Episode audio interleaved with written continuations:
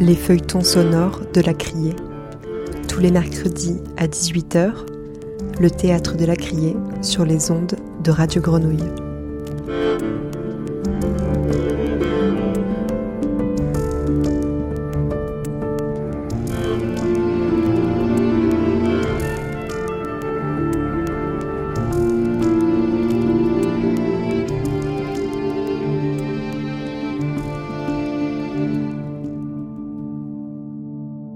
Histoire de la peste, épisode 2.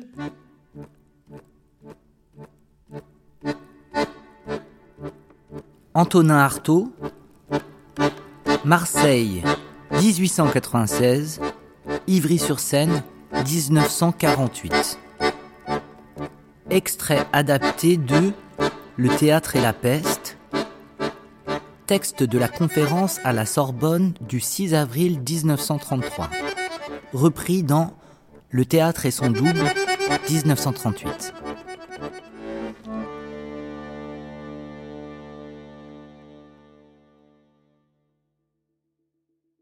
Une nuit de fin avril ou de début mai 1720, vingt jours environ avant l'arrivée à Marseille du vaisseau le Grand Saint-Antoine, le vice-roi de Sardaigne eut un rêve. Il se vit pesteux. Des taches rouges parsèment son corps qu'il ne remarque soudainement que quand elle tourne vers le noir. Il n'a pas le temps de s'en effrayer que sa tête se met à bouillir et il tombe. C'est alors qu'une fatigue atroce, la fatigue d'une aspiration magnétique centrale de ces molécules scindées en deux et tirées vers leur anéantissement s'empare de lui. Ses humeurs affolées, bousculées, en désordre lui paraissent galoper à travers son corps, son estomac se soulève. L'intérieur de son ventre lui semble vouloir jaillir par l'orifice des dents. Son pouls, qui tantôt se ralentit jusqu'à devenir une ombre, et tantôt galope, suit les bouillonnements de sa fièvre interne. Ce pouls qui bat à coups précipités comme son cœur, qui devient intense, bruyant, cet œil rouge, incendié, puis vitreux, cette langue qui halète, grosse d'abord, blanche, puis rouge, puis noire. Bientôt, les humeurs sillonnées comme un volcan cherchent leur issue. La peau se soulève en cloque, entourée de cercles qui, pareil à l'anneau de Saturne, indiquent la limite d'un bubon.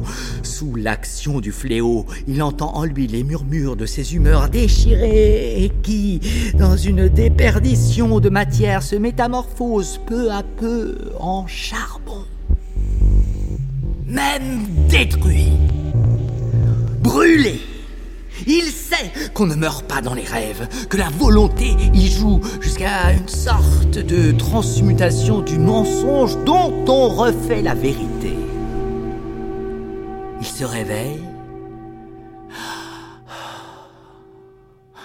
Tous ces bruits de peste qui courent et ces miasmes d'un virus venu d'Orient, il saura se montrer capable de les éloigner.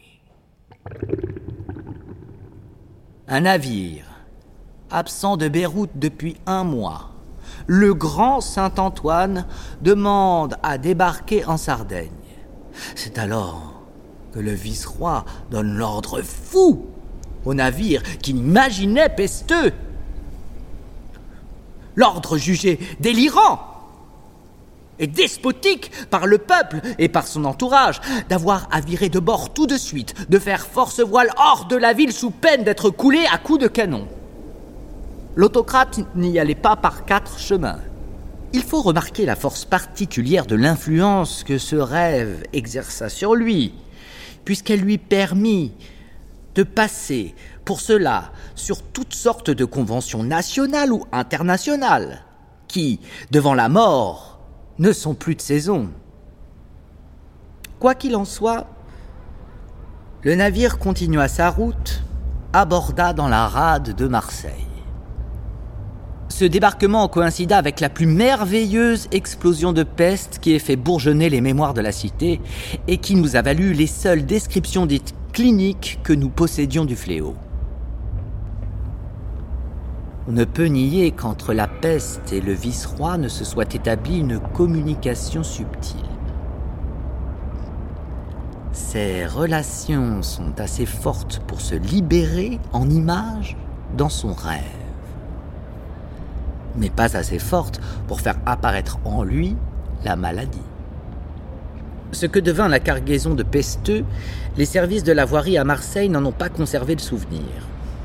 Mais on sait ce que devint les matelots, qui ne moururent pas tous de la peste et se répandirent en diverses contrées. Ce qu'il faut savoir, c'est que le grand Saint-Antoine n'apporta pas la peste à Marseille. Elle était là, et dans une période de particulière recrudescence. La peste apportée par le navire était la peste orientale, le virus d'origine, et c'est de ses abords et de sa diffusion dans la ville que date le flamboiement généralisé de l'épidémie.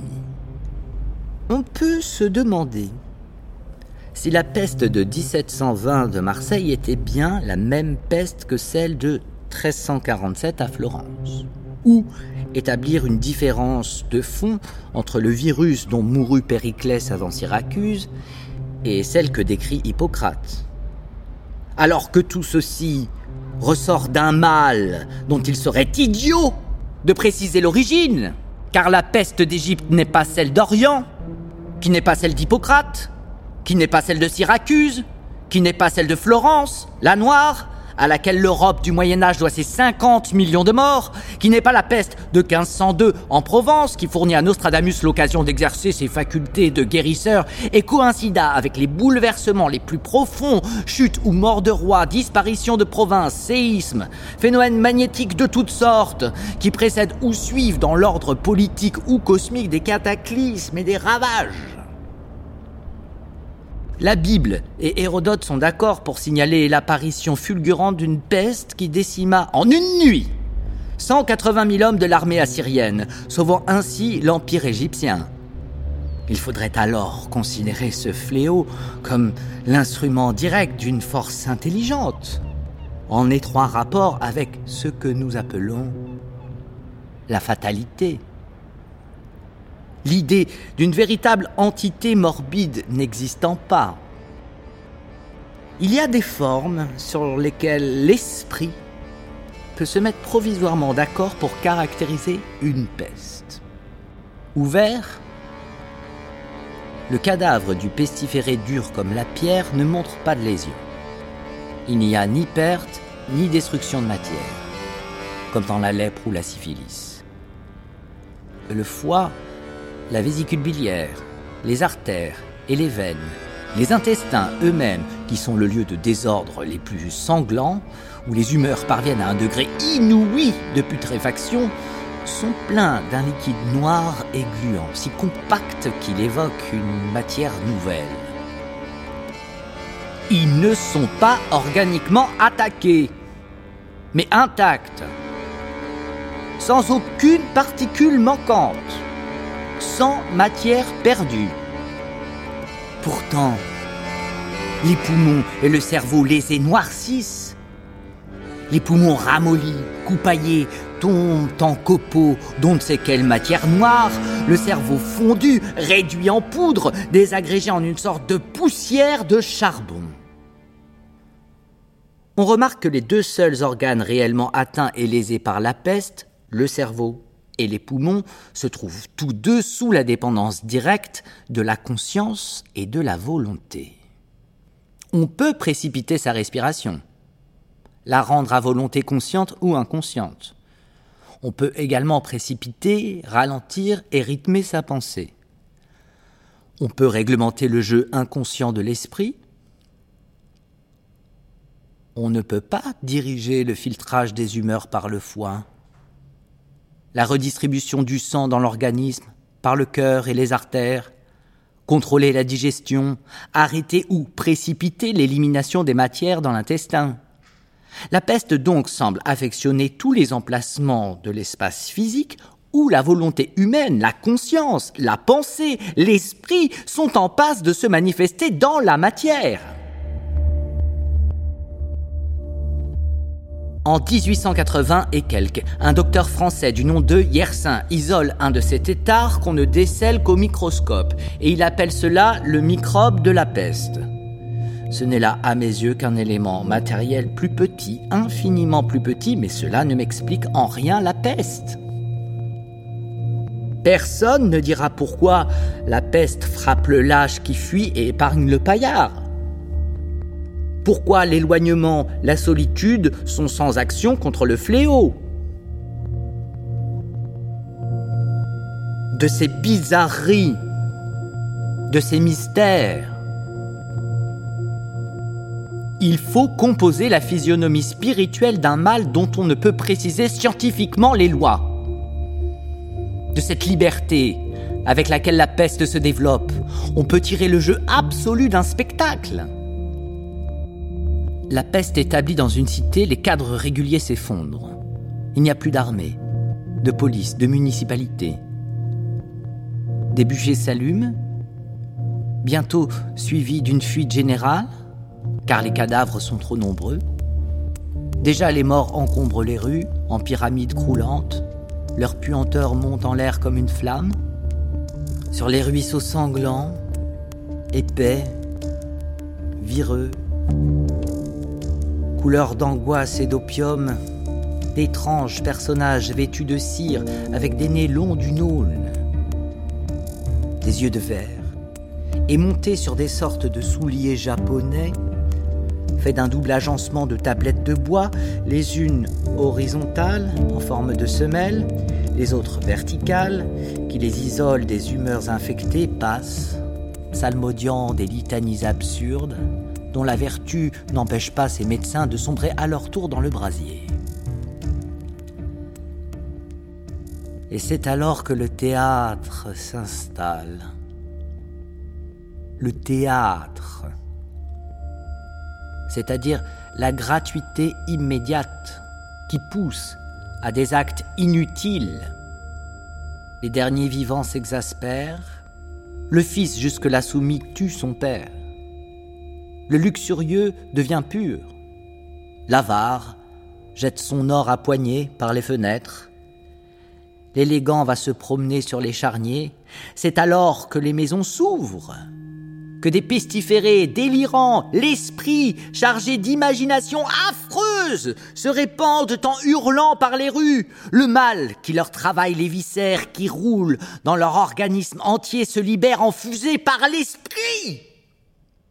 Entre le pestiféré qui court en criant à la poursuite de ses images et l'acteur à la poursuite de sa sensibilité, il y a des analogies qui rendent raison des seules vérités qui comptent. Là où les images de la peste sont en relation avec un état de désorganisation physique, les images de la poésie au théâtre sont une force spirituelle qui commence sa trajectoire dans le sensible se passe de la réalité. Elle a pris une forme celle de l'acteur, et à mesure qu'elle se dégage, se fond dans l'universalité. Si l'on veut bien admettre maintenant cette image spirituelle de la peste, on considérera les humeurs troublées du pesteux comme la face matérielle qui équivaut au conflit que nous apportent les événements, de même qu'il n'est pas impossible que le désespoir inutilisé, les cris d'un aliéné dans un asile ne soient cause de peste par une sorte de réversibilité d'image et de sentiment. On peut bien admettre de même que les conflits politiques, les cataclysmes naturels, l'ordre de la révolution et le désordre de la guerre, en passant sur le plan du théâtre, se déchargent dans la sensibilité de qui les regarde. Il importe avant tout d'admettre que, comme la peste, le jeu théâtral soit un délire et qu'il est communicatif. L'esprit croit ce qu'il voit et fait ce qu'il croit. Et ce n'est pas une simple affaire d'art. Cet incendie que la peste allume où elle passe, cette sorte d'exorcisme total qui presse l'âme, indique la présence d'un état où se retrouvent à vivre toutes les puissances de la nature au moment où celle-ci va accomplir quelque chose d'essentiel. La peste prend des images et les pousse tout à coup jusqu'aux gestes les plus extrêmes. Et le théâtre, lui aussi, prend des gestes, les pousse à bout, refait la chaîne entre ce qui est et ce qui n'est pas.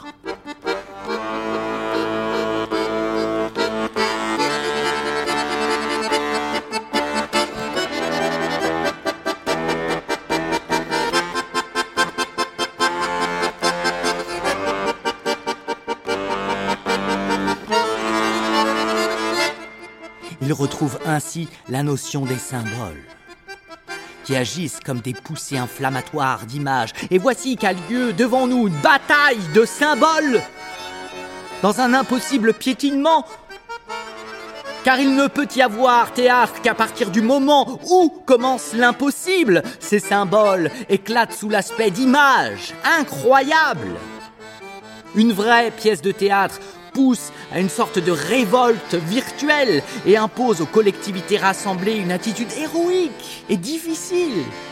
Quand nous nous croyons arriver au paroxysme de la poésie, nous sommes obligés d'aller encore plus loin dans un vertige que rien ne peut arrêter parce que, comme la peste, le théâtre est la révélation.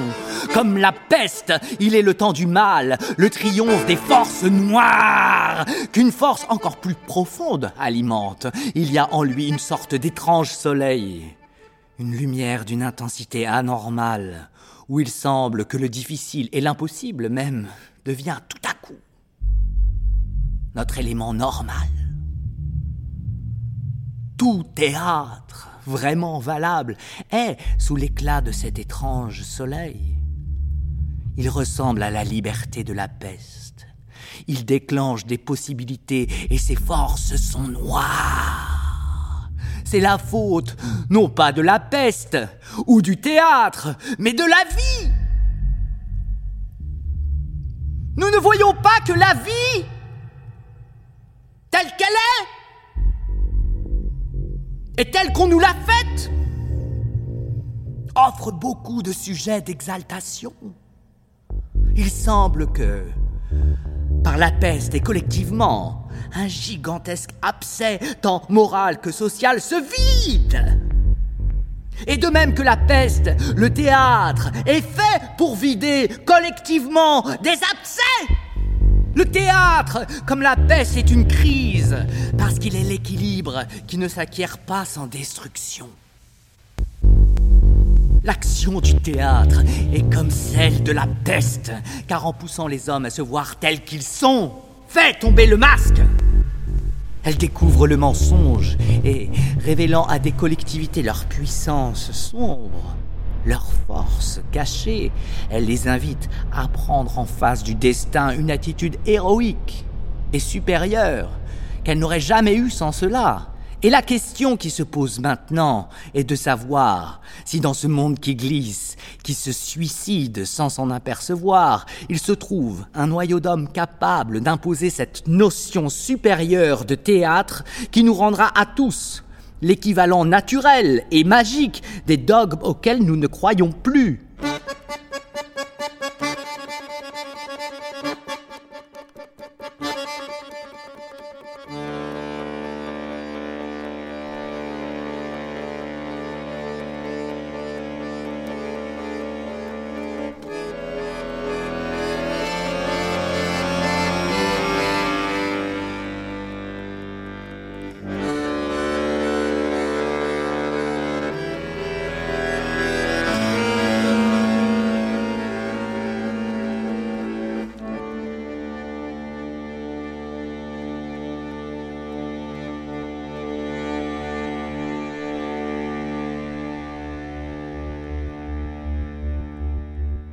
Journal de l'épidémie de peste à Marseille. Alors, donc, euh, on est cinq ans après la mort de Louis XIV, c'est la régence de, Philippe d'Orléans. Euh, on est en 1720 en France, c'est la dernière grande épidémie de peste. Mais qu'est-ce qui se passe le 25 mai 1720 C'est là où accoste à Marseille le navire Le Grand Saint-Antoine, qui revient des échelles du Levant. La peste se déclare à Marseille. Oui, malgré la quarantaine, on a déchargé la cargaison du, Grand Saint-Antoine en douce. les autorités ont fermé les yeux. Et à Marseille, environ la moitié de la population meurt. Et on a trois chroniques contemporaines de l'épidémie. Voilà, une première par Jean-Baptiste Bertrand, en juin 1921. Il est médecin, il est aussi membre fondateur de l'Académie de Marseille. Il a soigné les pestiférés, il honore les médecins marseillais. Et il conteste d'ailleurs l'action de ceux de Montpellier. Euh, il y a la chronique du père Paul Giraud, trinitaire réformé, ministre du couvent et provincial de l'ordre. Il a fait un récit détaillé de tout l'événement. Oui, et il y a aussi donc une, brève chronique de Nicolas Picati de Croix-Sainte. C'est un avocat, procureur du roi de la police. Euh, on dit conseil orateur de la communauté durant la peste. Et donc il publie en 1720 cette chronique officielle et justifie l'action des échevins. 25 mai 1720, arrivée du Grand Saint-Antoine à Marseille. 27 mai 1720, premier mort de peste à Marseille. 1er juin, mort de marins et débarquement des marchandises au Lazaret. 15 juin, mort de marins sur les bateaux en quarantaine. 22 juin, mort de portefaix aux infirmeries. 28 juin 1720, commencement de la peste dans la ville intramuros. 6 juillet, sauver la cargaison coûte que coûte. Le déni de la maladie par les autorités est patente. 9 juillet 1720, hésitation et fermeture tardive des portes de la ville.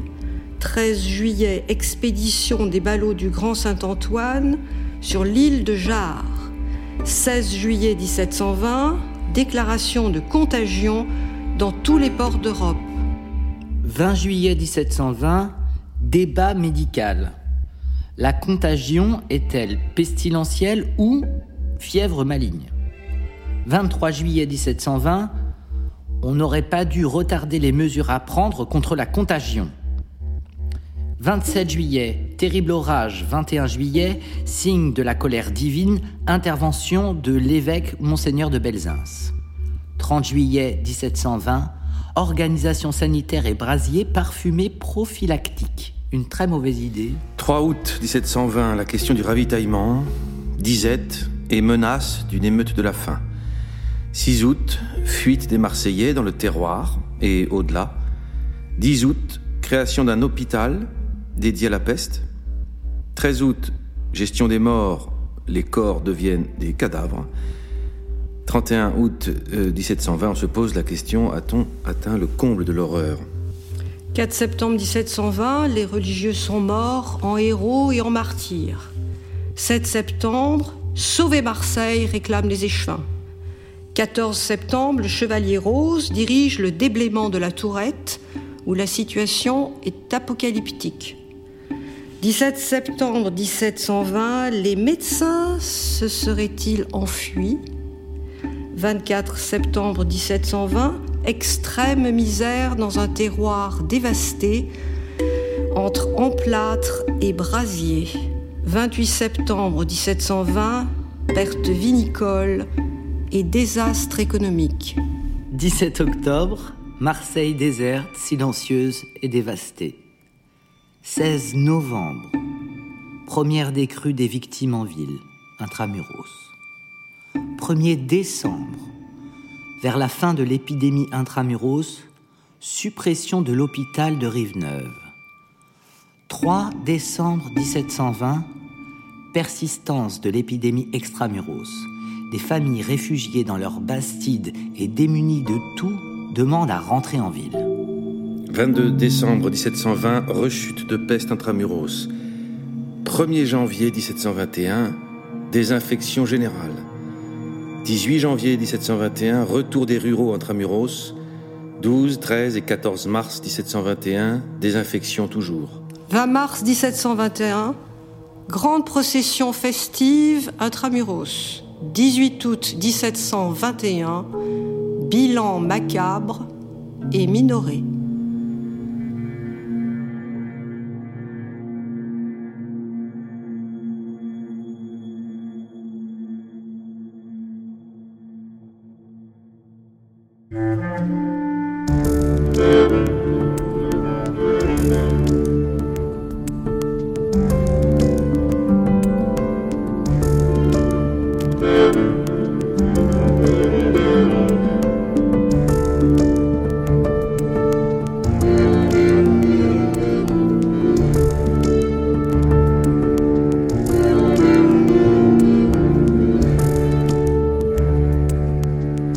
Histoire de la peste, enregistrement le 31 octobre 2020 à la Criée, Théâtre national de Marseille à l'occasion du tricentenaire organisé par la ville de Marseille, en partenariat avec le Musée des Beaux-Arts et le Musée d'Histoire de Marseille, avec Pascal Rénéric, Geoffroy Rondeau, Macha Makeyev et Maxime Perrin.